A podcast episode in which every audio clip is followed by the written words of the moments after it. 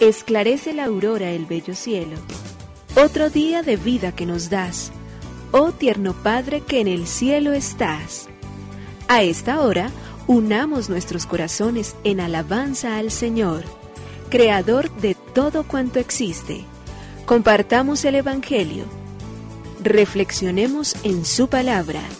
Esto es, Esclarece la Aurora, con el Padre Antonio Ramírez.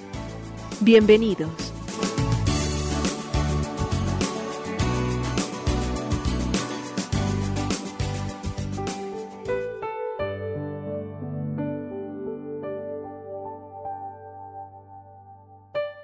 Con los muy buenos días, hoy es martes 28 de marzo del año 2022. Una vez más nuestra inmensa gratitud a Dios que todo lo puede, al Señor que conduce nuestra historia. Despierta ya, porque duerme, Señor, levántate, no nos rechaces para siempre, porque te ocultas tu rostro y olvidas nuestra opresión y nuestra miseria. Señor, muchas veces nos hemos dirigido a ti pensando que tú duermes, que no estás atento a nuestras necesidades, que te despreocupas de nosotros los hombres, que haces tus planes individuales y dejas que nosotros nos perdamos en medio de este mundo, seamos olvidados por tu mano. Eso es la equivocación más grande que podemos pensar y creer, puesto que bien sabemos, Señor, de que la razón tuya, el haberte hecho hombre, es justamente encargarte de que nosotros en el tiempo caminemos siempre a la luz de tu gracia, reconozcamos tu bondad y entendamos que te has crucificado, que nos has amado hasta el extremo porque quieres salvarnos. Y la única razón de tu ser está en la preocupación por el hombre, por salvarlo de sus situaciones, por levantarlo de su mundo, por sacarlo del pecado, por arrancarlo de estas tinieblas en las cuales caminamos muchas veces para encontrar la única y verdadera luz. Por ello hoy, Señor, una vez más queremos decirte que nos ayudes a caminar con la conciencia de que actúas siempre en todo tiempo, te preocupas y te ocupas de nosotros siempre. Gloria a ti, Señor, que nos amas. Por ello te decimos gracias, Creador del universo. Nos unimos a la Iglesia Universal que ora. Esclarece la aurora el bello cielo, otro día de vida que nos das. Gracias a Dios, Creador del universo, oh tierno Padre que en el cielo estás. Nuestras voces unimos al concierto que el universo eleva ya en tu honor. Desde la tierra al cielo más profundo, tierno Padre magnífico Hacedor, conserva nuestras almas sin pecado a nuestro cuerpo da fuerza y salud, y nuestra mente ilumina piadoso con un rayo benéfico de luz. Por nuestra amada patria suplicamos, por la iglesia elevamos oración, por nuestros amados padres y familia, siempre dichosos los hagas tú, Señor. En tu santo nombre, comenzamos este día de vida que nos das. Haz que lo acabemos santamente, oh Padre nuestro que en el cielo estás.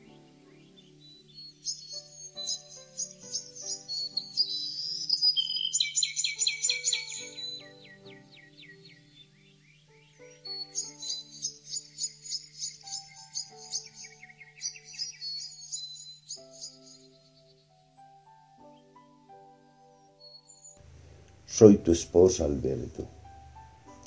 La reina Victoria de Inglaterra quería mucho a su marido Alberto de Coburgo. Alberto no podía llevar el título de rey ni tenía cargo ninguno en el reino. Aún amándose mucho, cada tanto los dos discutían y se peleaban. Un día después de una discusión particularmente fuerte, el príncipe Alberto se encerró en su cuarto. Poco después la reina Victoria llegó y golpeó la puerta. ¿Quién es? Preguntó Alberto. La reina de Inglaterra, contestó la Victoria. La puerta siguió cerrada. La joven esposa golpeó otra vez. ¿Quién es? La reina de Inglaterra. Silencio. Y así por varias veces. Finalmente, ¿quién es? soy tu esposa Alberto. Y la puerta inmediatamente se abrió. Cosas muy semejantes pueden haber sucedido precisamente en el camino de la fe en la persona de María. Mujer, ¿por qué lloras? ¿A quién buscas? Y ella creyendo entonces que era el cuidador, le contestó, Señor, si tú te lo has llevado, dime dónde lo has puesto. Jesús le dice María. Entonces ella se da vuelta y le dice, Rabuní, maestro. Queremos ser tratados en la individualidad. Queremos ser reconocidos por lo que somos como personas, no por los títulos que podemos tener, que a veces se convierten tristemente en obstáculos para la relación, porque los títulos honoríficos y particularmente esos cargados a veces de tantas, pero de tantas minimidades como ofrece el mundo, termina por alejarnos del otro y hacernos creer que somos superiores a los demás. Lectura del Santo Evangelio según San Juan, capítulo 8, versículo del 21 al 30. En aquel tiempo dijo Jesús a los fariseos, Yo me voy y me buscarán, y morirán por su pecado donde yo voy no pueden venir ustedes. Y los judíos comentaban, ¿será que va a suicidarse y por eso dice, donde yo voy no pueden venir ustedes? Y él les dijo, ustedes son de aquí abajo, yo soy de allá arriba. Ustedes son de este mundo, yo no soy de este mundo. Con razón les he dicho que morirán en sus pecados, pues si no creen que yo soy, morirán en sus pecados. Ellos le decían, ¿quién eres tú? Jesús les contestó, lo que les estoy diciendo desde el principio, podría decir y condenar muchas cosas en ustedes, pero el que me ha enviado es veraz, y yo comunico al mundo lo que he aprendido de él. Ellos no comprendieron que les hablaba del Padre y entonces dijo Jesús, Cuando levanten en alto al Hijo del Hombre, sabrán que yo soy, y que no hago nada por mi cuenta, sino que hablo como el Padre me ha enseñado. El que me envió está conmigo, no me ha dejado solo, porque yo hago siempre lo que le agrada. Cuando les exponía esto, muchos creyeron en él. Palabra del Señor. Gloria a ti, Señor Jesús. El Evangelio de hoy, en el capítulo 8, versículos del 21 al 30, Juan continúa una vez más con esa gran tarea que ha, continúa desarrollando en medio de nosotros y es como los discípulos, como los judíos de su tiempo, la gran convicción de que Jesús de Nazaret es Hijo de Dios hecho hombre para salvar al hombre entero. Y por ello Jesús hoy habla de manera concreta con los fariseos. Les va haciendo las acusaciones en las cuales va caminando. Yo me voy y me buscarán, morirán en su pecado. Donde yo voy, ustedes no pueden ir. Los judíos se equivocan entonces lo que Jesús está diciendo. Donde yo voy, ustedes no pueden ir. Ustedes son de aquí abajo, yo soy de allá arriba. Con ello nos está mostrando de manera muy especial entonces, primero, el verdadero Dios y el verdadero hombre. Jesús es Hijo de Dios. Jesús es Hijo de María, encarnado en sus entrañas purísimas y por ende asumió la naturaleza humana. Pero tiene una misión muy importante. Él va a ser levantado en la cruz y entonces en ese momento sabrán quién soy. Lo confiesa inclusive el soldado. Él mismo profesa en sus labios entonces diciendo, verdaderamente este hombre era hijo de Dios. El destino que Jesús tiene es la eternidad y por eso si no se cree en Él, si no se espera en Él, si no se le conoce, ni si no se le ama, Si se continúan los criterios equivocados, difícilmente se puede llegar allí. Y los fariseos, de manera particular, han hecho una oposición y la seguirán haciendo abiertamente en torno a la persona del Maestro. No lo aceptan, no lo reconocen, no lo permitirán jamás.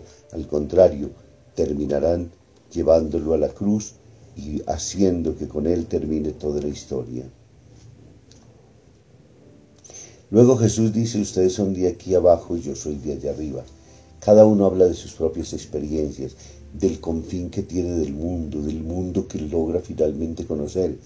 Nuestro mundo llega a los conocimientos y a las experiencias que nosotros hemos tenido.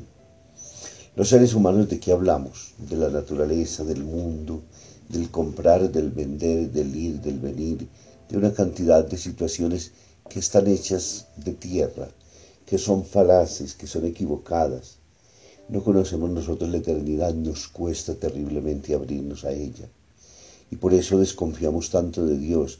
Nos encanta que nos haga milagros, pero no que nos hable de la eternidad. Nos encanta que nos cure de todas las enfermedades, pero no que se hable de la muerte. Nos encanta que se nos faciliten todas las cosas para que lo que hacemos sobre esta tierra esté cargada solamente de las bendiciones que queremos, pero difícilmente para abrirnos a la búsqueda del eterno, de lo que Jesús mismo sabe y conoce. Entonces, la autorrevelación de Jesús es quién soy, hijo del Padre, y por ello va a ser glorificado y sentado a la derecha del Padre, porque es hijo suyo, porque es la verdad de Dios hecha persona, porque es el querer y la voluntad con la cual Dios nos ha llamado a vivir y a compartir, nos ha llamado a ser parte de esta eternidad si le creemos a Él. Si no nos quedaremos rastreros, nos quedaremos sobre este mundo, viviremos hablando solamente de las cosas puramente materiales. Se entenderá sencillamente como un reconocimiento o un conocimiento vano, un conocimiento poco profundo. No hay interioridad, no hay experiencia de Dios, no hay conocimiento del camino, no hay una fe que garantice que mm, nosotros en el caminar con Dios podemos encontrar vida y vida en abundancia y que a su lado estamos llamados a morir al pecado y a vivir en la libertad de los hijos de Dios. Esta semana está dedicada a mostrarnos a nosotros Jesús es Hijo de Dios y nosotros somos sus criaturas. Nosotros estamos llamados a vivir del reino de la luz y de la libertad que el mismo Señor nos ha traído, pero para ello necesitamos confesarlo, para ello necesitamos nosotros entonces fiarnos de Dios, para ello necesitamos ponernos en sus manos. Por eso Él sigue enseñando, por eso nos sigue hablando continuamente y por eso sigue buscando de nosotros este amor tan efímero como el nuestro, pero no los quiere dejar nunca solos y quiere sentirse acogido. Que bendiga el Padre, el Hijo y el Espíritu Santo. Muy feliz día.